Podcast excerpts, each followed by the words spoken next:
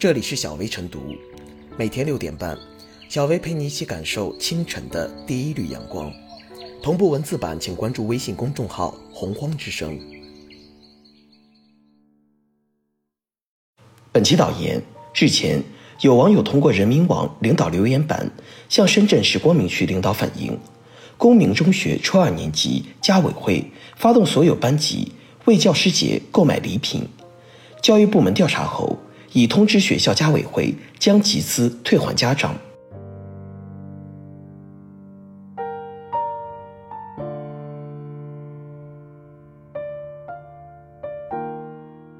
发动送礼背离家委会初衷，家长向教师送礼一直饱受诟病，因为送礼表达感谢中掺杂着比较明显的职业影响力，并不纯粹，而且现实上可能形成无形的胁迫，让家长违背意愿被迫跟风。因此，教师收礼被视为不正之风，予以禁止。既然是不正之风，便不应提倡，更不能去发动组织。家长如此，何况是家委会？家委会由本校学生家长代表组成，是代表全体家长参与学校民主管理、支持和监督学校做好教育工作的群众性自治组织。遏制教育教学中的不正之风，本应是家委会的内在职责，也是对教育实施监督制约的形式。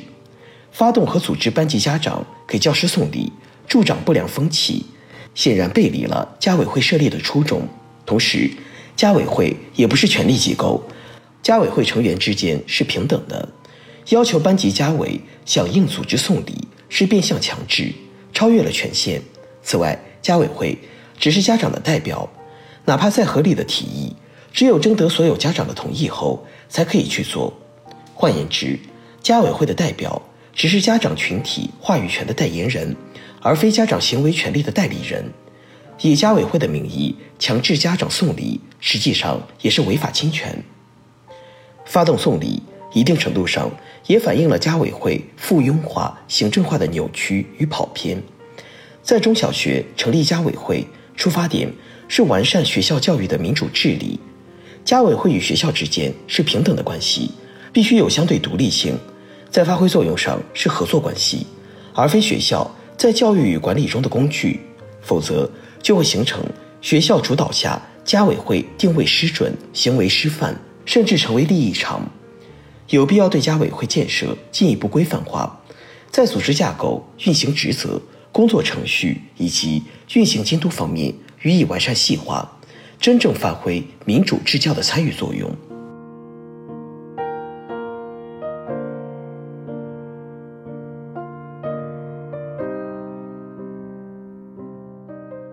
家委会变结委会，应让其回归本质，而非取缔。家委会顾名思义，就是由家长代表成立的组织，作为与学校沟通的桥梁，关注孩子的教育。不可否认，家委会成立的初衷是好的，曾经起到过双向沟通的作用，但在实际操作中，却也存在着各种问题。随着各种竞争压力的加大，学生成绩的竞争逐渐蔓延至家委会。此前就曾上演家委会选举时家长晒高学历、晒好职位，堪比单位领导职务竞选的闹剧。首先，家委会劫走了家长的金钱、时间和精力。许多家长表示，在加入家委会后，每天除了忙自己的本职工作，还要完成学校布置给家委会的任务，替老师分忧，不免有些怨言。更有甚者，一些学校挂羊头卖狗肉，假借设立家委会的名义。收取班费、购买教服，家长们虽然怨声载道，但考虑到自家的孩子只能默默承担着额外的工作，或向家委会缴纳费用。由此可见，家委会已然变味儿，成为家长、老师与学校之间人情的产物，绑架了家长为孩子一心付出的心理。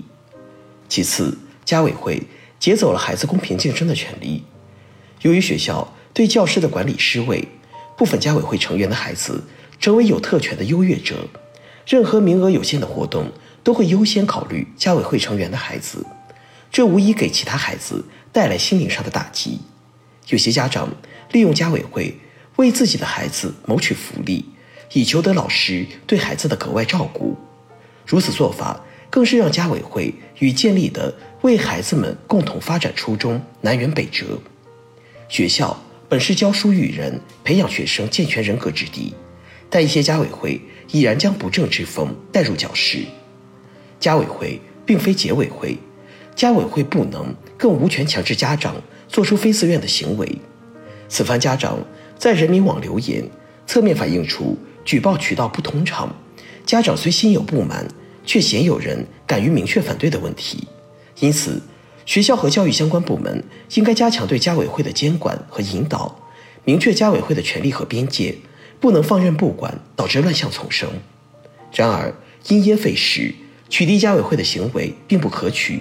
家委会并非学校的附庸机构，而是连接家长和学校的服务机构。诚然，一些家委会确实出现讨好老师、惠利学校的情况，但家委会的建立。的确推动了现代学校制度建设变革，促进了中小学的管理完善。不能仅因一两个家委会的漏洞就扬言取缔。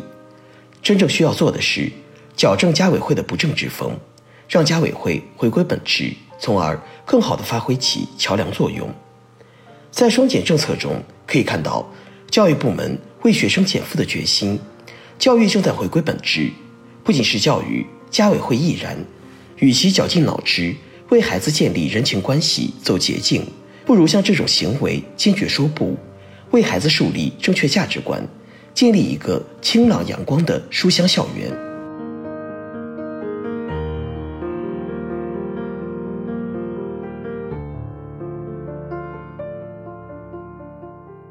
最后是小薇复言：近年来，随着家委会的发展，一些家委会也玩出教师节送礼的新花样。